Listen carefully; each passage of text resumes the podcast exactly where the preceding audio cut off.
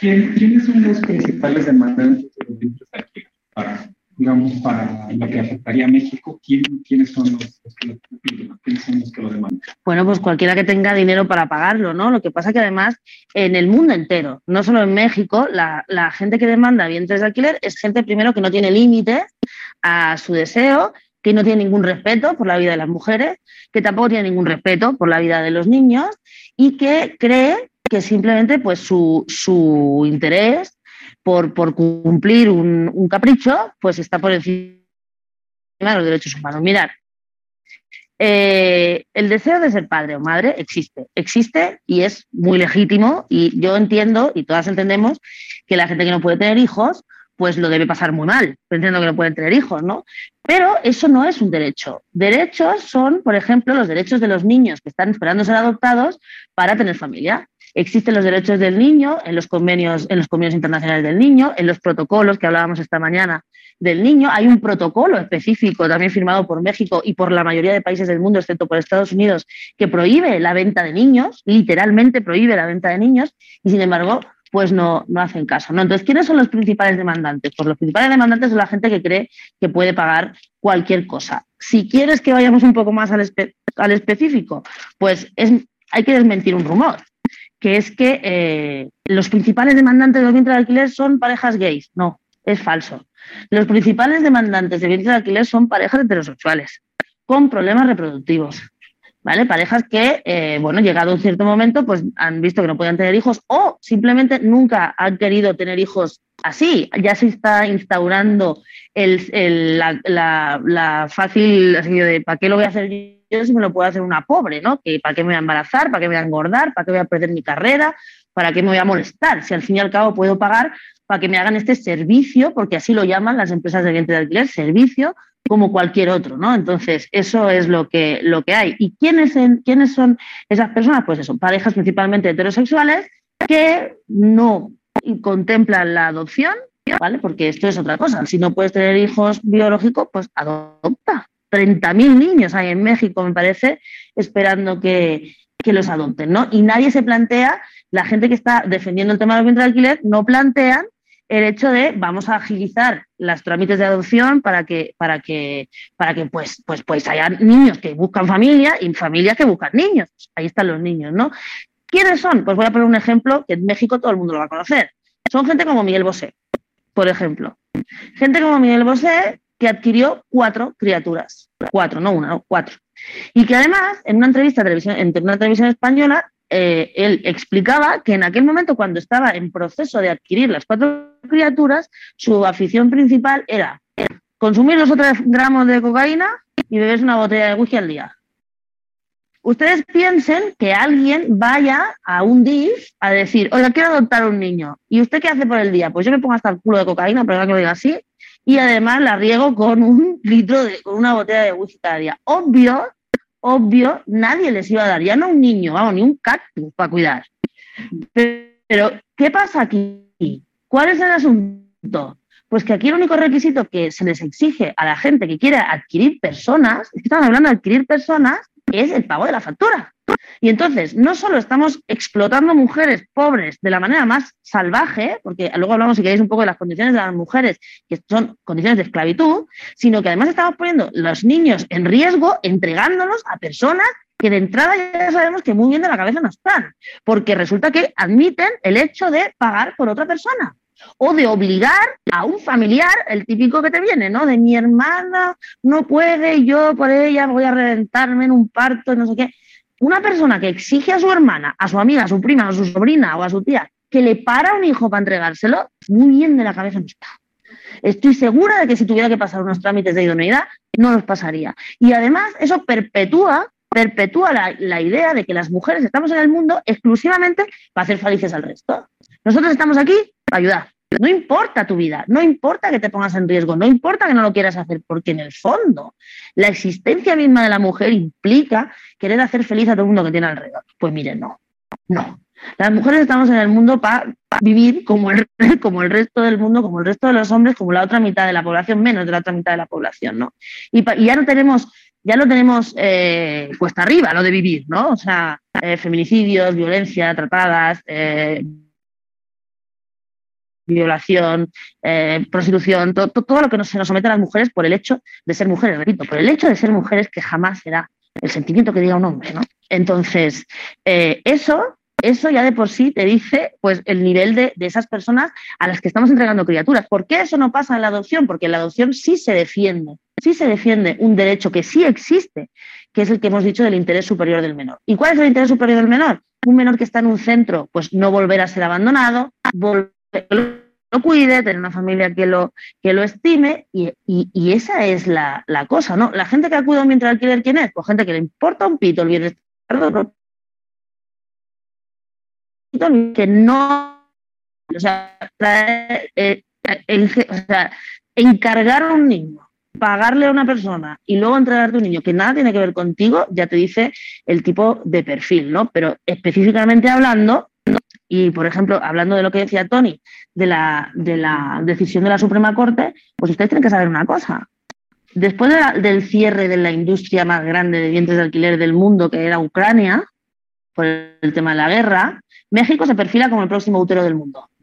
Ya las empresas de vientres de alquiler ya han volteado a México y ya hay ucranianos por aquí intentando montar changarrito en, por, por Culiacán. ¿Vale? Porque por razones obvias, la industria en Ucrania eh, pues está cerrada por, por la guerra, pero México es un país que cumple todas las condiciones, el caldo perfecto para, para que sea el nuevo útero del mundo. Hay una violencia extrema contra las mujeres que la sociedad acepta normalmente, eh, una pobreza también extrema y dos estados donde es legal. Sinaloa y Tabasco es legal. Es verdad que teóricamente es legal para mexicanos pero con la, decisión de la Suprema Corte que dice que está por encima del derecho humano a no ser traficado, el, derecho al libre comercio, que eso es lo que ha hecho la Suprema Corte, pues es muy, muy probable que, México se perfile y algún otro país de, la América Latina, pero México más, porque pasa como con el tráfico de drogas, está de frontera con el, máximo, con el, con el mayor consumidor de drogas, pues en este caso está en frontera con uno de los, de los máximos también consumidores, porque es verdad que en Estados Unidos también es legal, pero no van ustedes a comparar los 300 mil dólares que, piden en Estados Unidos, no para los estadounidenses, ¿eh? sino para los intermediarios, las empresas y los médicos, que los, eh, pues qué te digo, cuánto pues aquí, pues medio millón de pesos o, mucho menos, de los cuales la mujer ve nada, a veces 20 mil pesos, ¿no? Entonces, ese es el perfil de la gente. Por lo tanto, la gente que venga a México a como decía Tony, a extraer niños y niñas. Y la fertilidad de las mexicanas, pues será gente de todo el mundo si la legislación se lo pone, porque además, yo no sé si ustedes lo saben, pero esto existe ya. Eh, hay empresas ucranianas que ofrecían ya, antes de la guerra incluso, como decía Tony eh, esta mañana, que mm, ya ofrecen el, paquete transnacional. O sea, si usted no tiene dinero para pagar eh, a una americana, pues venga usted a México, encargamos a una mexicana y antes de parir, pues ya le pasaremos la frontera con una visa, ¿no? Eh, eso es lo que hay. Y yo he visto ya en España paquetes de vaya usted a Quintana Roo, mientras la señora pare, usted puede estarse una semana en la playa del Carmen tomando el sol. Y mientras la mexicana pariendo, pariendo para, para gente que, bueno, pues que viene aquí, como decía Tony, a llevarse lo último que queda por llevarse. La salud de las mujeres, los niños y las niñas, a un barato precio, porque además eso, a un precio baratísimo. Eh, ustedes mencionaron hace un momento que el contrato es un contrato, que decir la palabra, leonino. ¿En qué consiste este contrato? Es, yo he escuchado en el tour que hemos hecho. Y vamos de tour, sí. Que, que, que pueden hacer N intentos hasta tener el bebé que, que lo satisface. ¿Es correcto? Es correcto. Es? es correcto. El contrato es un contrato pues normal, como el contrato cuando usted contrata un celular o cuando compra un coche o cuando compra una casa, es un contrato que tiene las partes de un contrato, pues el que, el que adquiere, el que paga eh, el, objeto y, la renta en este caso que sería la mujer, ¿no? Y aquí en este caso siempre hay unos intermediarios, que son las agencias de venta de alquiler, que son las que se llevan el dinero. Los adquirentes está claro, ellos firman un contrato, pero esto no es, oiga, usted se preña y ya me lo dará cuando lo tenga y cuando lo tenga. No, esto no va así. Esto es, usted se va a embarazar en tal fecha, porque a mí me viene bien venir a recogerlo en tal fecha que tengo vacaciones y además el niño o la niña, que también se escoge, va a tener X características, rubio, blanco, ojos azules, lo que sea, porque el material genético también se escoge, porque esa es una de las grandes mentiras también que hay que desmentir, que es que los vientres de alquiler tienen algo que ver con quien compra. No, la mayoría de veces se vende el paquete completo, se vende la madre y se vende el material genético de la madre y se vende el material genético del padre. Por lo tanto, se entregan niños que nada tienen que ver con quien se los lleva, ¿no? Esto es una parte. Ellos la única obligación que tienen es la de pagar. No se le hace ninguna prueba, no se le hace ningún test, no se hace nada de investigación, ellos pagan el precio y se acabó. Eh, la otra parte es el medio de producción, que es la madre. La madre pierde todos los derechos sobre su cuerpo, su libertad, su todo, y cuando digo todo es todo, se controla lo que come, se controla lo que duerme, se controla dónde vive, se la separa de sus hijos, que está obligada a tener, primero, para, para que sea claro que aquí esa mujer es fértil. Eh, se le dice los, cuándo va a abortar, cuándo no va a abortar, cuántos niños va a entregar, etcétera. No tienen ningún tipo de libertad en esos nueve meses, no tienen la libertad últimamente ni de vacunarse contra la COVID.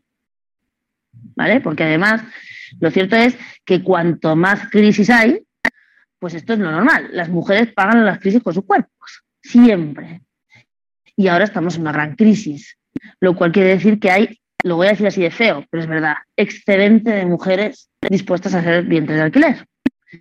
Con lo cual, las condiciones que pueden poner las empresas son pues, mucho más leoninas, mucho más, eh, mucho más abusivas. Y sobre todo, sobre todo, hay una condición que, hay que tener en cuenta, que es que las mujeres que hacen de vientre de alquiler, las mujeres que, que son explotadas reproductivamente, no se pueden arrepentir. En ningún caso. Una mujer que funge de vientre de alquiler, al mes quinto o sexto del embarazo, no puede decir, mira, que no, que me lo quedo. Que incluso que te devuelvo el dinero y me lo quedo. No, las mujeres en ningún caso pueden arrepentirse, siempre van a tener que entregar a sus hijos y lo que puede pasar es que se puedan enfrentar a, procesos legales carísimos que obviamente no tienen dinero para pagar. Porque si una mujer se presta a ser vientre de alquiler, lo que no tiene dinero para pleitear.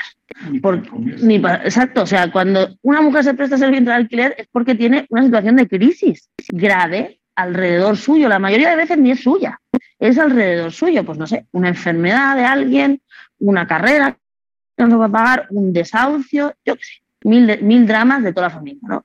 Entonces, no tiene dinero para pleitear, ¿no? Y entonces, no se puede arrepentir. Pero los que sí se pueden arrepentir son la otra parte. Eso sí se puede arrepentir. Porque luego está la otra parte del contrato, que es el niño, la niña, el producto al final y las características que tiene que cumplir. ¿Vale? Las características que tiene que cumplir son físicas y sobre todo hay una que está por encima de todas, que es que, sea sano. Si el niño no es sano o la niña no es sana, los niños, como decía aquí mi compañero, que ya se lo sabe, los niños se devuelven. Claro, ustedes están pensando, ¿y cómo se devuelve un niño? Pues los niños se devuelven, quiere decir que los niños quedan en las instituciones de los países donde nacen y ellos, mediante el contrato, los adquirentes, vuelven a empezar el proceso. Si pagas lo suficiente, el, paquete todo incluido, parece una vacaciones, pero es así, todo incluido incluye sin número de, o sea, o sea sin límite de intentos en dos años y sin límite de mujeres a explotar. Quiero decir, si la primera sale mal y el médico dice que hay que volver a empezar, es el médico y quien adquiere, quien dice si con la misma o con otra. Porque con mujeres hay. hay. Cuando, por ejemplo, hay un que pasa muchísimo, porque las técnicas de reproducción asistida que se aplican a estas mujeres sanas son las que se aplican a mujeres que no pueden tener hijos. Entonces, lo que suele pasar es que las mujeres se quedan embarazadas de más de un embrión. Y hay embarazos múltiples. Eh, y vosotros pensaréis, la mayoría de gente lo piensa, ¿no? Bueno, pues si tienes embarazo múltiple y yo te encargo uno, pues me puedo quedar con el otro, no sé. No. Quien decide cuántos niños van a nacer o cuántas niñas van a nacer mediante abortos selectivos son los que adquieren esos niños. Sea, esa es toda la libertad que tiene una mujer en esos nueve meses, que es ninguna. ¿no? Entonces, cuando alguien habla de no, es que las mujeres lo hacen porque quieren, no, es que, claro, el mito de la, libre elección de yo con mi cuerpo es el mismo mito de la libre elección que opera en la prostitución, ¿no? O sea, es que entre comer, no comer, sobrevivir y no sobrevivir no hay ninguna libertad que valga. Es una situación de riesgo que al final dices, bueno, pues opto por sobrevivir, aunque sea mercantilizando mi cuerpo y haciéndome esclava. Pero eso no nos debe, o sea, que eso pasa, no nos debe llevar a las feministas ni a la sociedad en general a admitir esa, opción. Porque entonces lo que estamos haciendo es diciéndole a los estados, oiga, estados, no hagan nada por nosotras, porque nosotras tenemos un cuerpo del que ya vamos a vivir, que es el sueño dorado del patriarcado. ¿no? En lugar de hacer políticas públicas de empleo, en lugar de fomentar el estudio, en lugar de fomentar la, alfabetización de las mujeres, en lugar de fomentar toda esta historia, eh, no, no se preocupe. Usted regulariza la prostitución como un trabajo, aprovecho para decirlo también, que es lo mismo, y además regule los vientres de alquiler, que yo cuando deje de, cuando ya no sea atractiva como puta, pues me haré madre de alquiler y así puedo ir sobreviviendo, ¿no? Entonces, es inadmisible, inadmisible de cara a los derechos humanos que eso lo, tolere, lo frague o lo, o lo auspicie algún Estado que se llame de derecho. Y menos algún Estado que se llame de derecho y que tenga firmados convenios internacionales. ¿no? Dices, no, como para qué, ¿no? O sea, no, no, no es así. Y vuelvo a referirme a la vicepresidenta que está ahí enfrente, ¿no? Eh, no se ha querido, no se ha querido aprobar una ley en España que persiga a, los, a, los puteros, perdón que lo diga así, a los demandantes de prostitución. Y sin embargo van por ahí con la pátina del progresismo, del feminismo y de los derechos humanos. Y están allí enfrente en el Hilton hablando de esto ahora mismo, de del, nuevo orden no sé qué, y los derechos y tal, no sé qué, no sé cuánto, mientras en tu país tú le estás diciendo a las mujeres, tú, que además de vicepresidenta del gobierno, es ministra de Trabajo, es que aprovecho que está aquí porque tiene casualidad la cosa es ministra de Trabajo que el trabajo, la prostitución puede ser tratado como algo así, o que los vientres de alquiler pueden ser tratados como algo así, porque esto de los vientres de alquiler no lo dicen exactamente, pero lo dicen sin hacer nada. Y luego están países como México que increíblemente, increíblemente, con un feminicidio cada 10 horas, eh, se pretende exponer a las mexicanas a personajes como Miguel Bosé o Ricky Martin, ¿no? que también es otro comprador absivo de niños, eh, a este tipo de, de, de, violencia, ¿no? O utilizando lo que hemos dicho antes, que es falso, ¿no? que es que la, mayoría de parejas gay, no sé qué, porque esta es otra cosa que también nos vamos a encontrar, que es que pretender legalizar los bienes de alquiler, la explotación reproductiva, como si fuera el derecho de algún colectivo. No, no, no hay ningún derecho que ampare la explotación de las mujeres de ninguna manera. Pero la explotación reproductiva, que encima implica la transacción comercial de seres humanos, menos. O sea, hay, gente que puede tener hijos y hay gente que no puede tener hijos. Y la gente que no puede tener hijos, pues tiene. No, pues. ¿Vale? Lo que no puede ser es, oiga, que les padre. ¿Y eso qué es? O sea, el derecho, ¿cómo se garantiza? Pues solo se puede garantizar diciéndole, aquí tienes este pool de mujeres, este grupo de mujeres explotables para que ustedes tengan eh, hijos que no sean adoptados porque los adoptados no les gustan y, así, ¿no? Entonces, cuando tengamos, tenemos que tener mucho cuidado cuando dice la legislación. La legislación últimamente está cambiando mucho y en lugar de igualdad nos estamos viendo a la famosa diversidad, ¿no? La diversidad, ese paraguas donde cabe todo donde todo es nada y nada es todo y donde cabe cualquier cosa, ¿no? Que es la diversidad. Y dentro de la diversidad, aquel punto que a todo el mundo le parecería correcto, que es los derechos sexuales y reproductivos. ¿De quién? Porque los derechos sexuales y reproductivos de las mujeres están claros. Una salud reproductiva, una vida sin, sin violencia sexual, pero ¿cuáles son los derechos sexuales y reproductivos de los hombres? ¿Qué nos están queriendo decir cuando hablamos de derechos sexuales y reproductivos de los hombres? ¿Por qué se mete y se mezcla con los supuestos derechos de colectivos de LGTB, que nada tiene que ver. Porque es mucho más fácil legitimar algo que es imposible de legitimar, como es una la violencia y la violación de los derechos humanos a través de la explotación reproductiva, como si fueran los derechos de alguien. En este caso no son los derechos de nadie, por mucho que quieran hacerlo pasar por algún, por algún tipo de reivindicación de algún tipo de colectivo que, por otra parte, podría mostrarse un poquito más en contra de los bienes de alquiler. ¿vale? Porque sin ser los mayoritarios, la verdad es que no hacen nada por, tampoco salir a decir que no, ¿no? Así que bueno, eso es la legislación más o menos.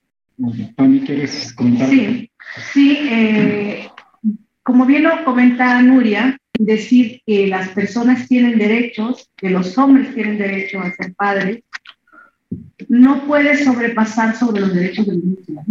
Yo no puedo decir como hombre o como eh, pareja de hombres o como pareja heterosexual. Eh, decir es que yo deseo y quiero y hago válido mi derecho a ser padre o madre y entonces alguien más me tiene que dar ese hijo, simplemente yo tengo que pagar por él. Y ese hijo va a nacer en condiciones de violación y omisión de todos sus derechos más básicos, como el derecho a la identidad y el derecho a crecer en familia y el derecho a vivir en su cultura. Eh, incluso reconocerse como persona en función de dónde viene, dónde viene, de dónde procede. Entonces no podemos estar hablando de un derecho de unas personas adultas con esta línea adultocéntrica de que los adultos podemos hacer lo que queramos con los niños porque son nuestra propiedad y más nuestra propiedad la validamos simplemente porque pagaron por él. O sea, eso es realmente sumamente contradictorio en los aspectos jurídicos. Entonces, eh, igual comentado por Nuria en, el mismo, en su mismo libro, ella habla de que tanto parir como embarazarse es cuestión de mujeres. O sea, eh, las mujeres somos el 52% del planeta y entonces ahora, ¿por qué las mujeres tenemos que responder con nuestros vientres a darle satisfacción a los hombres, como en este caso el, que tú señalas de Ricky Martin? Miguel José. Y Miguel José simplemente porque son hombres que quieren hijos, pero que no quieren establecer una relación afectiva con las mujeres para tener sus hijos. Y bueno, lo que yo en mi experiencia terapéutica he, tenido es que si hay hombres gay, si hay parejas que a ellos se les hace muy fácil, incluso hombres gays que viven solos, y decir, yo quiero tener mis hijos, pero los quiero bonitos, los quiero de tal o cual forma y yo no quiero tener que estar lidiando con ninguna vieja, así lo dice, yo no quiero estar lidiando con ninguna vieja y a mí ya me dijeron que si yo me voy a Miami, ahí hay una agencia donde yo puedo ir y pedir los hijos que yo quiera con las condiciones de que quiero y yo no me tengo que meter en ningún lío de tenerme que casar con una mujer para que tenga mis hijos. Entonces, esta parte del mercado que nos va llevando a ese camino de las fantasías y de creer que todas nuestras fantasías tienen que ser realizadas, simplemente tenemos que pagar por ellas. Cuando ya nos metemos al plano de, los hijos, de los niños, de las niñas, y de utilizar a las mujeres más vulnerables para construir esos deseos de alguien más y que de pilón se dé certeza jurídica para que esto aparezca como normal, porque dicen es que es más fácil eh, establecerlo de manera eh, normalizada, reglamentada, porque entonces así podemos tener más control sobre ellos. Disculpen, o sea, no se puede tener control sobre algo que es inhumano, que es antiético y que está violando totalmente los derechos tanto de esas mujeres que son violentadas de esta manera y tanto de los niños y las niñas que van a nacer sin derechos. Simplemente porque a alguien se le ocurrió que puede pagar. La verdad es sumamente perverso. No sé si alguien en el público quiere comentar algo, preguntar algo. A ver, este, Primero, con todo respeto, este, Nuria, mira, te lo digo esto porque me hizo mucho ruido ahorita la, la, la charla. Eh, yo soy ateo. Yo también. Crecí en un, un lugar con un católico y pues de repente cuando llegué yo a mi casa, todo el mundo te señala, es que tienes que ser, y es que, este, entonces no, y yo los confronto diciendo, efectivamente también hay musulmanes y hay judíos y hay tantas otras listas alrededor de la religión, ¿por qué dices que estás en lo correcto? También, por ejemplo, me ha servido con, es, es que, por ejemplo, lo de la prostitución, es que tenemos que regular la prostitución. Irónicamente, las mujeres que más están en, favor de llegar y, regular la prostitución, resulta ser que el propio marido es cliente de ese, de ese mercado. Incluso, muchas veces, hasta las propias hijas de la mujer que está eh, aparentemente discutiendo esto, están en esa situación. Mira, hay muchos puntos con los que siento de acuerdo. No creo que deba de haber el mercado, es, es la el mercado de, de vientres, el mercado de, de, movimiento de los niños. Eh, yo lo que sí creo es, que eh, lo principal es el beneficio del menor, del, nuevo sexo. es lo que se debe de observar. En las instituciones aquí en México existe el PIB. Cuando están eh, promoviendo las adopciones, precisamente es con el concepto de que lo principal es el beneficio del menor y cuando en un hogar padre o madre son perjudiciales para ese menor, el Estado sí, conocemos el, el, conocemos el procedimiento. Yo estoy de acuerdo en que, eh, por ejemplo, lo primero es buscar las adopciones, pero efectivamente los... Eh, los que están adoptando, pues no, no quieren meterse a todo ese proceso burocrático de años y años y años, y no se, no se logra. Sin embargo, tapando los ojos. O sea, porque también eso está ocurriendo. Entonces, permíteme, es que si nos quedan tres minutos. sí. claro. no en el propio hogar, los, los patrones le están pagando a la, a la sirvienta para que les deje al hijo o para que los deje educar. Y el rato, cuando se va la siguiente, ni siquiera quieren decir no, Eso ya ocurre. Eh, llegar y decir, es que no debe existir porque pues, eh, hay que arreglar todo. Espérame, hay hermanas que efectivamente lleguen y apoyan a la otra hermana. Uh -huh. Ok, yo me intento educar a tu niño. Nada más. No es. Bien. ¿Cómo te llamas? Perdón, ¿cómo te llamas? Juan Manuel, gracias. Eh, mira, el asesinato también ocurre y por eso no lo vamos a regular. Quiero decir, no vamos a poner tres horas al día donde podamos salir a matar, porque total estamos matando, o el robo, el robo sacrosanto derecho de la propiedad privada, ¿verdad? Sin embargo, nos planteamos esto porque como solo afecta a las mujeres, pues el mundo está preparado para que las mujeres pierdan sus derechos. Es por eso, cuando una hermana, como tú me dices, se le ofrece a la otra hermana, mira, hay veces que los derechos individuales vulneran los derechos del colectivo. Y hay veces que los derechos individuales se tienen que frenar para que todas las demás consigamos tener derechos colectivos. Porque si alguien sale a la calle y se quiere vender como esclavo a alguien, el Estado no le va a dejar. Porque eso quiere decir que cualquiera podría venderse como esclavo. Lo que hay que tener en la cabeza es que las mujeres que tenemos de menos. Los derechos de la propiedad privada porque ¿quién tiene la propiedad privada? Los hombres en el mundo. Y ese es un ejemplo clarísimo. Como la, la mayoría de la propiedad privada es de los hombres, eso no se puede, eso no se puede, eh, no se puede tocar. Entonces, no cabe, no cabe nada más que la abolición de los bienes de alquiler. Igual que no cabe nada más que la abolición de la prostitución. Igual que en aquel, en un momento la gente entendió que había que abolir la esclavitud. La esclavitud se abolió, excepto la de las mujeres, que es la prostitución, y todavía estamos batallando por ella.